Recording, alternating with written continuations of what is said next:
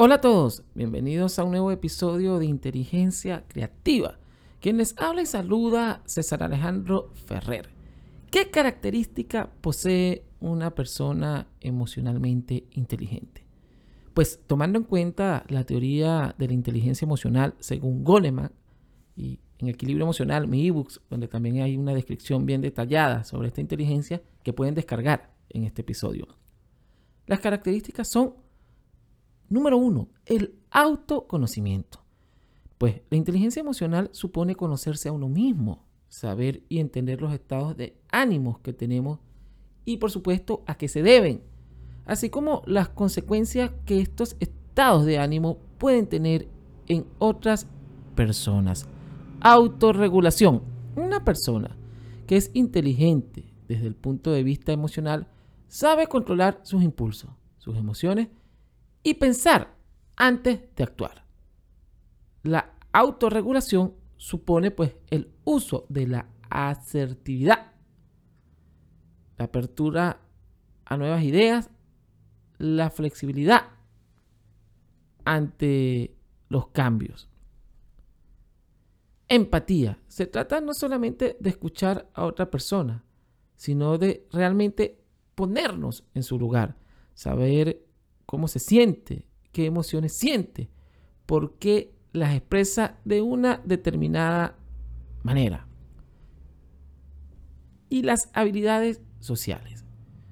Las anteriores características ayudan a que la persona con inteligencia emocional sepa gestionar correctamente sus habilidades sociales. ¿Para qué? Para tener contacto con todo tipo de personas y generar confianza. La automotivación que es la cuarta, cuarta característica de las personas con alta inteligencia emocional. Una persona inteligente emocionalmente no necesita que la reconozcan o que la premien cuando logra algo, porque es capaz de automotivarse, de buscar en su interior las razones para seguir adelante en su vida y con su vida.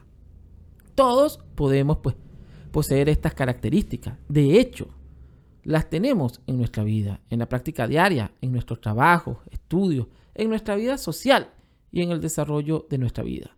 Pero debemos entrenarlas y practicarlas en nuestro día a día. Las estrategias que podamos implementar en nuestras vidas para potenciar la inteligencia emocional y aumentar en positivo nuestra salud mental siempre serán de alto valor. Eso sí, un día a la vez. No podemos pretender que unos días, semanas o meses vamos a alcanzar altos niveles de inteligencia emocional. Recuerda que es paso a paso, con hábitos establecidos y prácticas diarias. Pues con las prácticas diarias se llega lejos, ya que si asumimos que podemos potenciar nuestra o nuestras inteligencias interpersonales en pro de nuestra inteligencia social, es un avance que estamos iniciando al reconocer, entender y practicar esta área. Obviamente ya sabemos que podemos desarrollar la inteligencia emocional porque es vital en el desarrollo de todo ser humano para una mejor vida, para un mayor desarrollo. Ahora bien, la salud mental está asociada a la inteligencia emocional. La salud mental pues es el bienestar que una persona experimenta como resultado de su buen funcionamiento en los aspectos cognitivos, afectivos y conductuales. Y en última instancia, el despliegue óptimo de sus potencialidades individuales para la convivencia, el trabajo y la recreación. Y el papel del desarrollo emocional es un complemento indispensable del desarrollo cognitivo, constituyendo ambos los elementos esenciales pues, de un desarrollo de una persona integral. ¿Por qué es tan importante entonces la salud mental que asociamos a la inteligencia emocional? Es una pregunta muy, pero muy importante que nos debemos hacer. Y algunas de las respuestas a estas interrogantes pueden ser muchas, pero por ejemplo, para enfrentar el, el estrés de la vida adecuadamente, lograr estar físicamente saludable, mantener buenas relaciones, contribuir significativamente a la comunidad, trabajar de alguna u otra forma productivamente, alcanzar nuestro potencial. La salud mental pues es mucho más fundamental de lo que creemos, ya que define en cierto modo nuestra felicidad. A veces no nos detenemos a pensar realmente lo considerable que es tener una buena salud mental. Esto puede hacer que no nos preocupemos por ella y que no la cuidemos como es debido. En realidad, aunque no nos demos cuenta, esto influye directamente en muchos aspectos de nuestra vida diaria. Es muy crucial que interioricemos que cuidar nuestra mente no es una cuestión de evitar a toda costa el estrés o negar emociones como la tristeza, el miedo y la ira, sino de aprender a gestionar de forma eficiente los pensamientos y emociones a diario. Gestionar nuestros pensamientos y emociones de una manera sana no es cuestión de una sesión de meditación, un taller o un retiro de fin de semana. En realidad se trata de una labor constante en la que seamos conscientes de que la clave es intentar mantenerse flexibles, activos y pensando ante las diversas circunstancias o retos a los que nos lleva la vida de alguna manera. Hay muchos personajes a lo largo de la historia que han inspirado en diversos libros y series la importancia de autorregular nuestras emociones, de potenciar nuestra inteligencia emocional. Hoy en día contamos con muchos especialistas, con mucha literatura, con muchos estudios científicos, pero los índices de, estrés, de depresión, de ansiedad, de baja autoestima a nivel global son números altos según la Organización Mundial de la Salud en cuanto a estos flagelos de ansiedad, depresión, baja autoestima, que conlleva muchos factores, a muchos peligros para todos los seres humanos. Por ello, potenciar, enriquecer, desarrollarnos integralmente, saber conocer nuestras emociones, platicar acerca de ello, entrenar una actividad física y por supuesto desarrollarnos intelectualmente, cognitivamente, culturalmente, socialmente, es vital en el desarrollo de todo ser humano.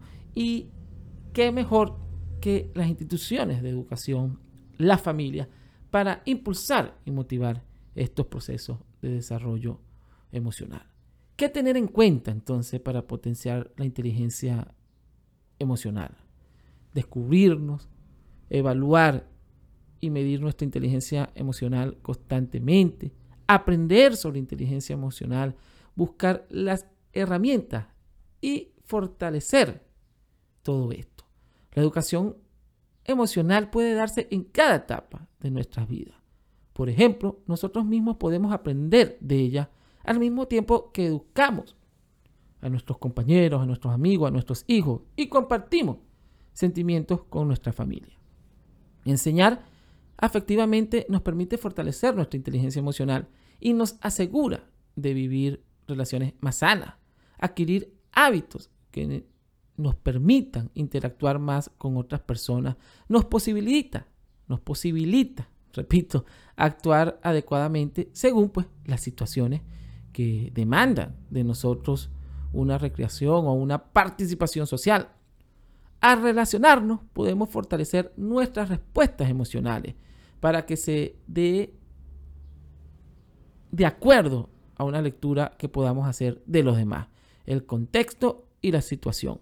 Esto nos permitirá conectar mejor con otras personas y reaccionar de manera más asertiva, pues, según sea el caso.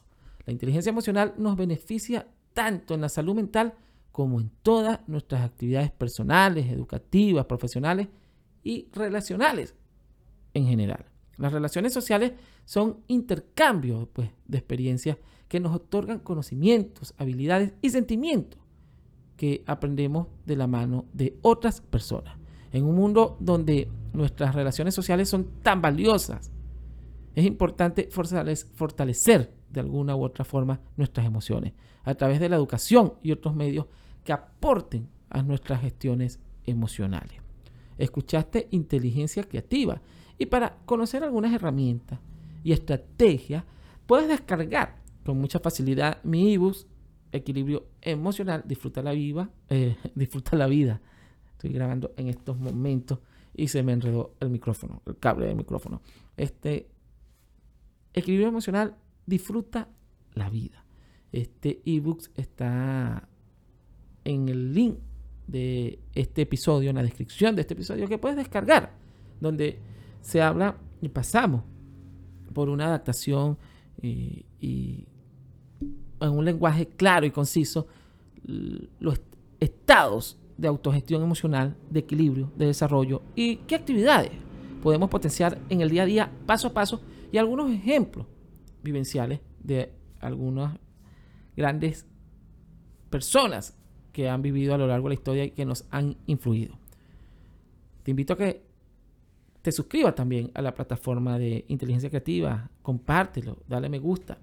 Nos encontramos en el próximo episodio, Inteligencia Creativa, el podcast.